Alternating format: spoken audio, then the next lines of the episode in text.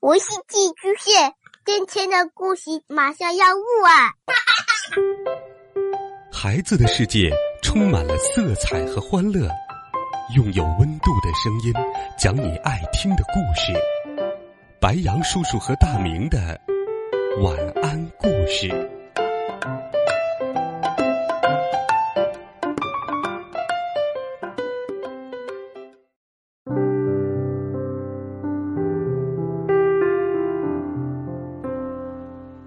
小朋友们，晚上好！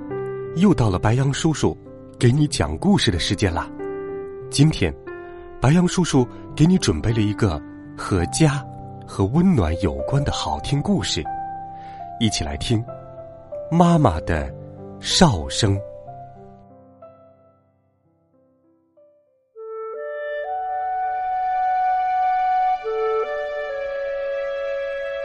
小思琪两岁多的时候。西顿家第一次传出了口哨声。那天，西顿妈妈来到通往后院的门口，叫思琪回家吃饭。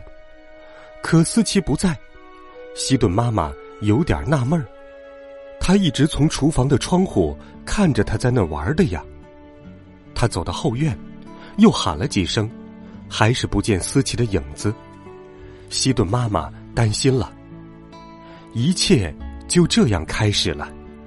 西顿妈妈想都没想，就嘟起嘴唇，吹了声口哨。那哨音不大，也没花样，只是简单的两个音。可到了小思琪的耳朵里，这美妙的声音简直没法抵挡。他从妈妈身后蹦出来，调皮的喊：“妈妈，我在这儿呢！”原来。他一直藏在妈妈身后。从那天起，小思琪只要一听到妈妈的口哨声，就跑回家吃饭。二弟斯顿出生以后也一样。接下来是三弟司徒，最后是一个小妹妹思菲。不论什么时候，西顿家的孩子们只要一听到口哨声，就从后院跑回家。也有时候是从小伙伴家的后院，或者从贝克家的客厅。他们经常坐在那家人的地板上看电视，因为那是很久很久以前，一条街上只有一户人家有电视机。每天，西顿妈妈烤一个巧克力蛋糕，每天晚餐结束，蛋糕被孩子们吃得一干二净。西顿家的孩子们一天天长大，他们玩的地方也离自己家的后院越来越远。有时候在小巷里，或者在街的另一头，他们还一直玩到石溪边，甚至过了小溪到对面的公园。可是，不论到哪儿，孩子们都能听到西顿妈妈的口哨声。妈妈的口哨声总是能传到孩子们的耳中，叫他们回家吃饭，还有巧克力蛋糕。西顿家的孩子们再长大一些，玩的地方遍布小镇的四面八方。思琪骑着脚踏车到小镇北边，爬到最喜欢的桑树上摘桑葚吃。斯顿踏着滑板车到镇中心找爸爸。西顿爸爸是开出租车的司机，司徒踩着滑板去动物园，他和笼子里的猴子成了铁哥们儿。思飞到处跑，不是特别要去哪儿，他就是爱奔跑。每天到了吃饭的时候，西顿妈妈就吹响了口哨，那哨音不大，也没花样，可是。能传到小镇上下，盖过人群的喧嚣和汽车的嘈杂。西顿妈妈的口哨声，总是能传到孩子们的耳朵里，不论他们在什么地方。孩子们一听到就往家赶，不论是骑脚踏车、滑板车、踩滑板、踩滑板车，还是一路奔跑。时光荏苒，转眼到了现在。西顿家的孩子们都长大成人，一个个离开了家乡。如今的年代，孩子们长大了都是这样。思琪来到北方，成了一名森林护林员；斯顿去了海边，成了轮渡船长；司徒在非洲，和山地大猩猩成了朋友；还有思飞，他到处跑，去世界各地参加马拉松比赛。当然，他们离家太远。没法回家吃饭了。西顿妈妈每天都站在通往后院的门口，可她再也不吹口哨了。她还是会烤巧克力蛋糕，不过一周只烤一次。时光匆匆而过，她向来如此。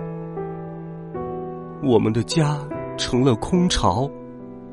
西顿妈妈泪眼婆娑地说。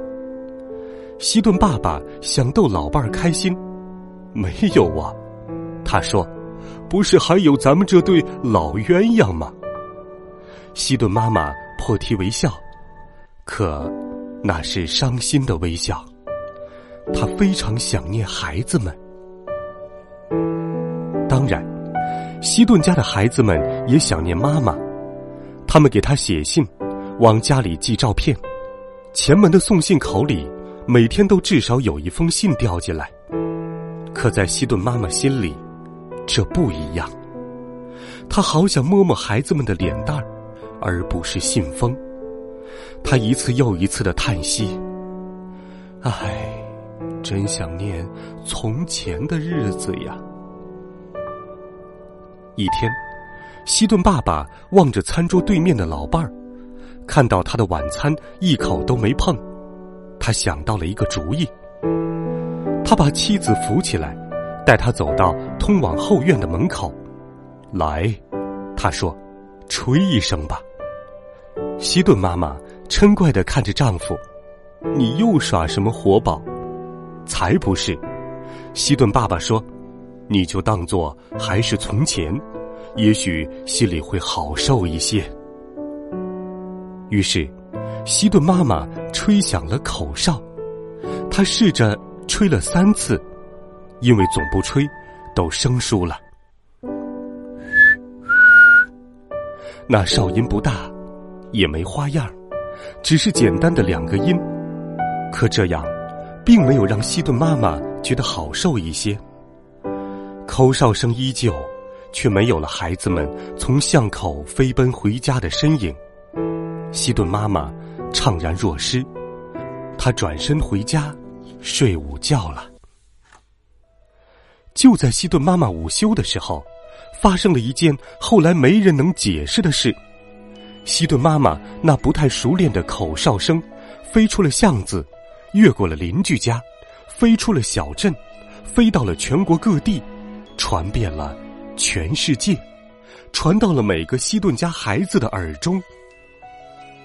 斯奇爬下森林瞭望塔，斯顿泊好轮渡，交给大副来指挥。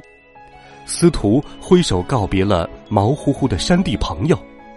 正在参加比赛的斯飞离开大队人马，奔向最近的机场。